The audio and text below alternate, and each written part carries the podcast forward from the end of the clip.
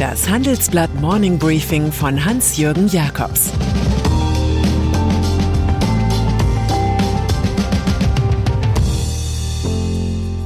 Guten Morgen allerseits.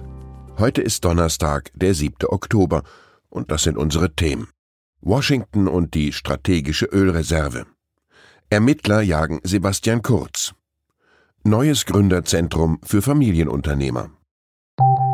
Nach einer kurzen Unterbrechung geht es gleich weiter. Bleiben Sie dran. Die Welt steht vor gewaltigen Herausforderungen. Zum einen die Energiewende voranzutreiben und gleichzeitig den Klimawandel einzudämmen. Und auch der Energieträger Wasserstoff gewinnt weltweit immer mehr an Bedeutung. Doch wie geht es weiter? Erfahren Sie mehr auf dem Handelsblatt Wasserstoffgipfel 2024 am 12. und 13. Juni in Essen. Infos unter handelsblatt-wasserstoffgipfel.de. Mit dem Vorteilscode Wasserstoff 2024 erhalten Sie einen Rabatt von 15% auf die Tickets. Ölreserven der USA. Der anhaltend hohe Ölpreis bringt die Vereinigten Staaten auf die Idee einer Notwehrmaßnahme. Die Regierung in Washington diskutiert darüber, die strategische Ölreserve des Landes anzuzapfen. Die Depots waren nach der globalen Ölkrise in den 70er Jahren angelegt worden.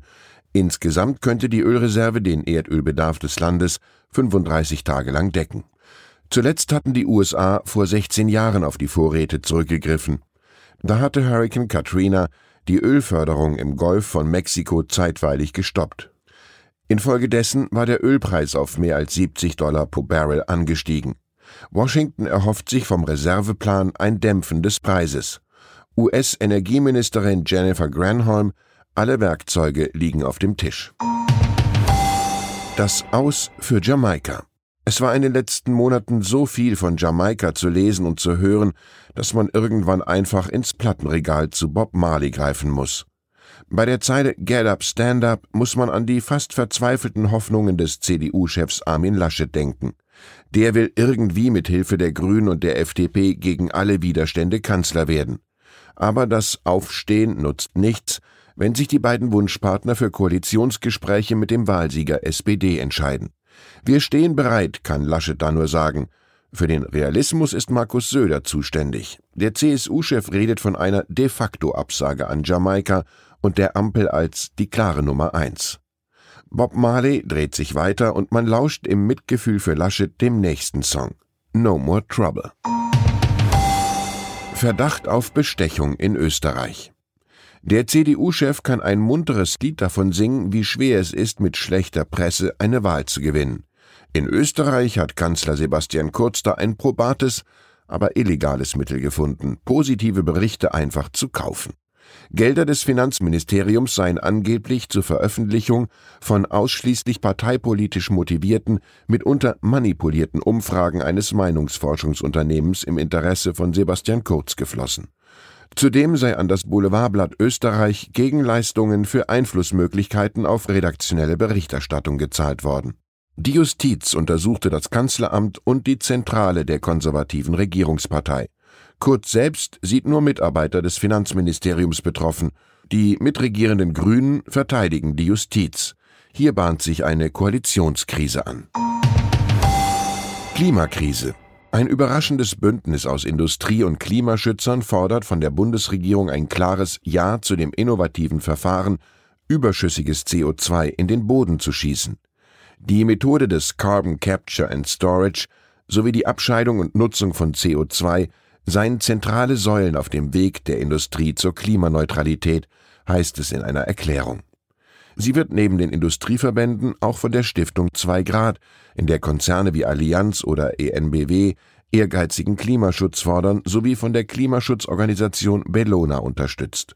Ohne das Carbon Capture and Storage seien Nullemissionen in der Industrie nicht erreichbar, sagt Bellona Deutschlandchefin Erika Bellmann.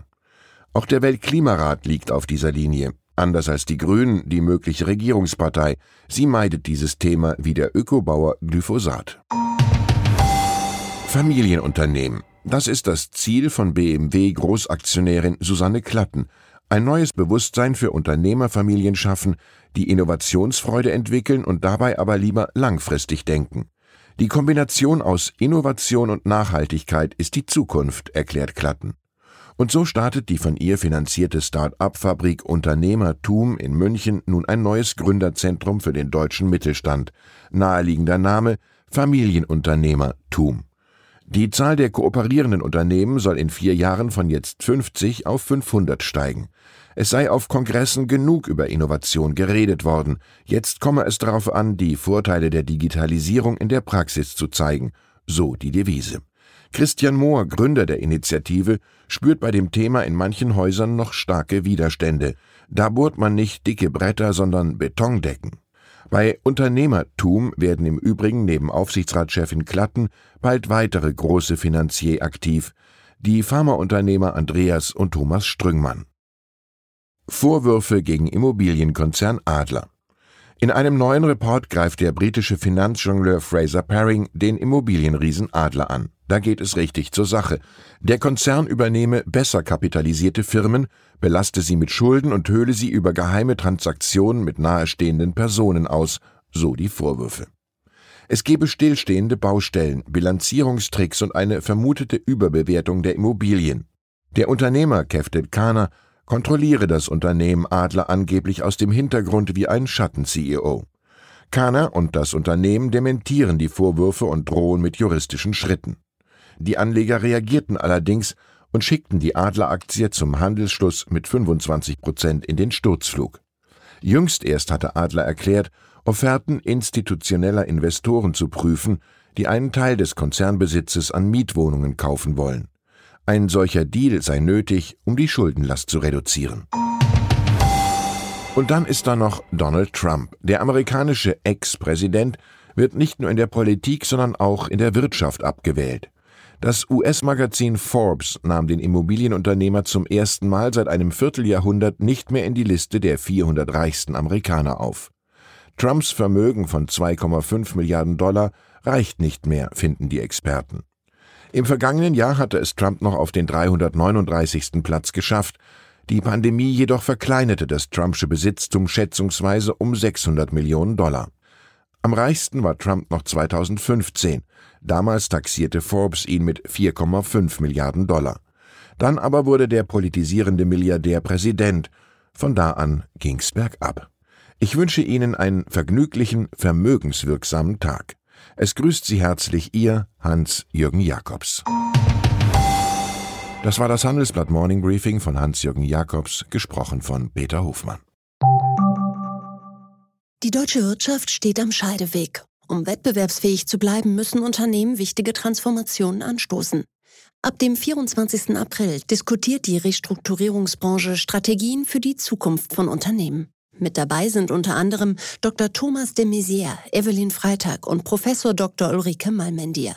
Mit dem Vorteilscode Restrukturierung 24 erhalten Sie 15% Rabatt. Alle Informationen finden Sie auf handelsblatt-restrukturierung.de. you